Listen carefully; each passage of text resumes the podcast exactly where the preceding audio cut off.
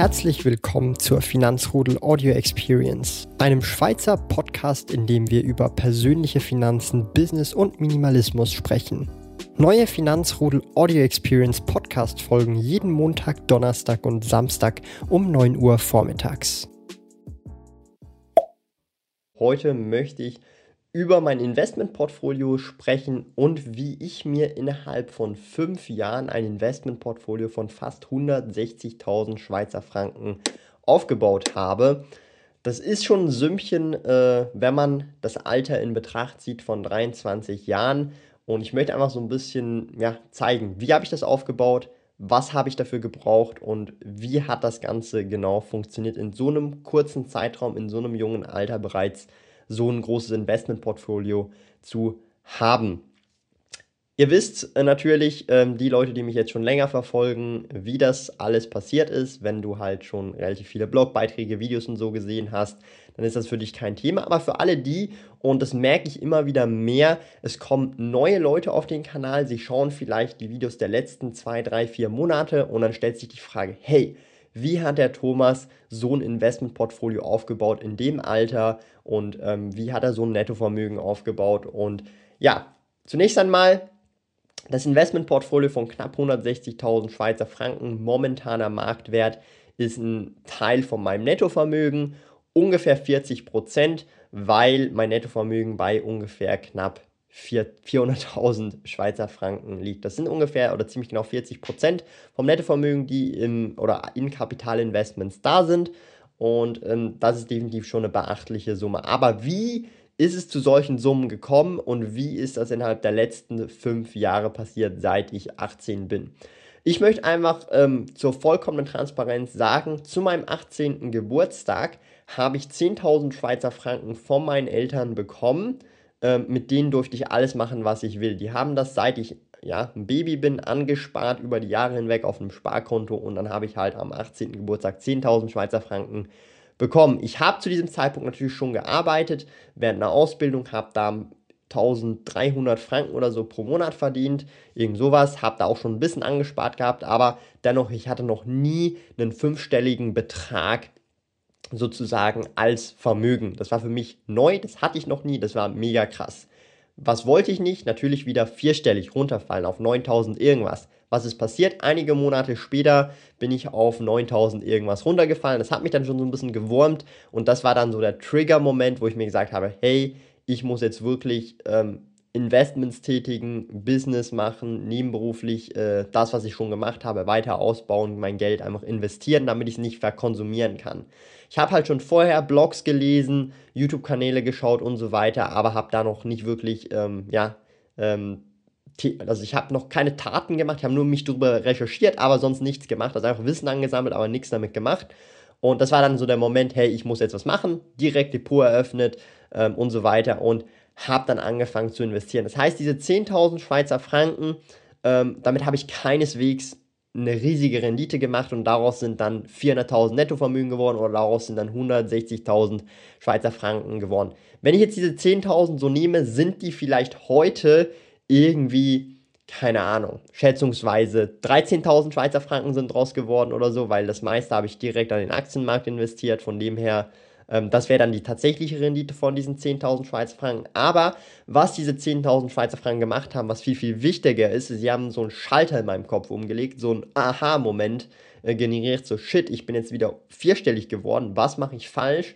Und ab dem Punkt habe ich ja wirklich richtig Gas gegeben und auch richtig Bücher gelesen, recherchiert, mich weitergebildet in diesem Thema und habe dann wirklich das Ganze ähm, ja, in den Griff gekriegt und dann natürlich mich auch wirklich damit beschäftigt, Sparquote zu hören und Co. Das heißt, so diese 10.000 Schweizer Franken waren ähm, monetär natürlich dazumals viel wert. Auch heute noch ist 10.000 viel, aber ähm, sie haben mir viel, viel mehr äh, mental gebracht als der monetäre Wert, weil 10.000 Schweizer Franken für die Leute, die hier in der Schweiz leben, ja, das hört sich mal nach äh, viel an, vielleicht für einen Deutschen, aber wenn du hier in der Schweiz lebst und 10, nur, ich sage jetzt mal, nur 10.000 Schweizer Franken auf der Seite hast und du bist vielleicht schon ein bisschen älter, dann ist das relativ wenig, ja.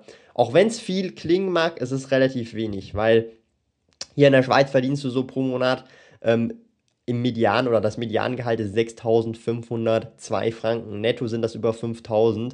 Und wenn du das so siehst, dann hast du zwei Monatsgehälter auf der Seite, ja, bei 10.000 Schweizer Franken, wenn du im Median bist ungefähr.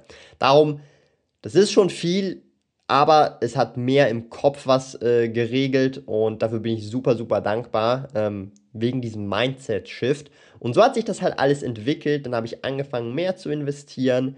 Das hat dann mit der Zeit halt so ein bisschen natürlich auch gedauert, weil ich war halt noch bis 2016 im Sommer in der Ausbildung, habe da halt dann äh, nicht so viel verdient, einfach diese 1300, 1400 Franken pro Monat, plus halt noch das, was ich nebenbei verdient habe durch das Reselling-Business. Mit der Zeit ist das immer mehr geworden, mehr geworden. Und ähm, ihr seht es ja auch am Diagramm, was ich jetzt hier jeweils einblende. Ähm, irgendwann geht dann die Kurve, sie flacht und irgendwann geht es wirklich steil nach oben.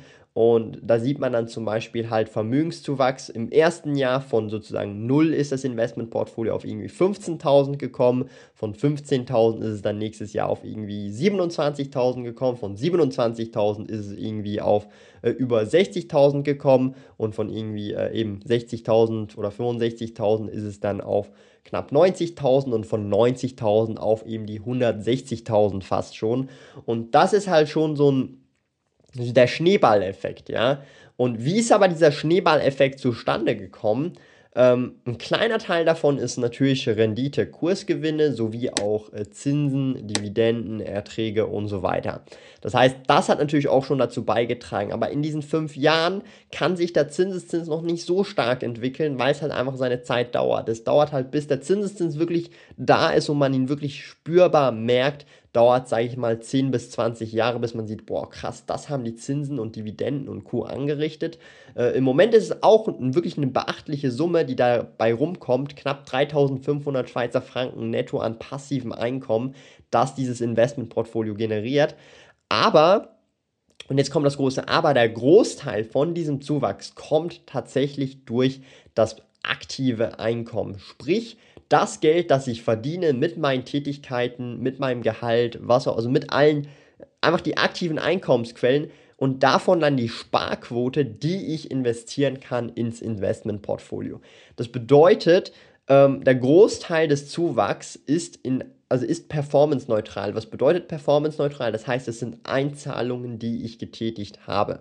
Und von diesen knapp 160.000 Schweizer Franken sind ziemlich genau ähm, performance-neutrale Bewegungen 142.000 Schweizer Franken. Ja?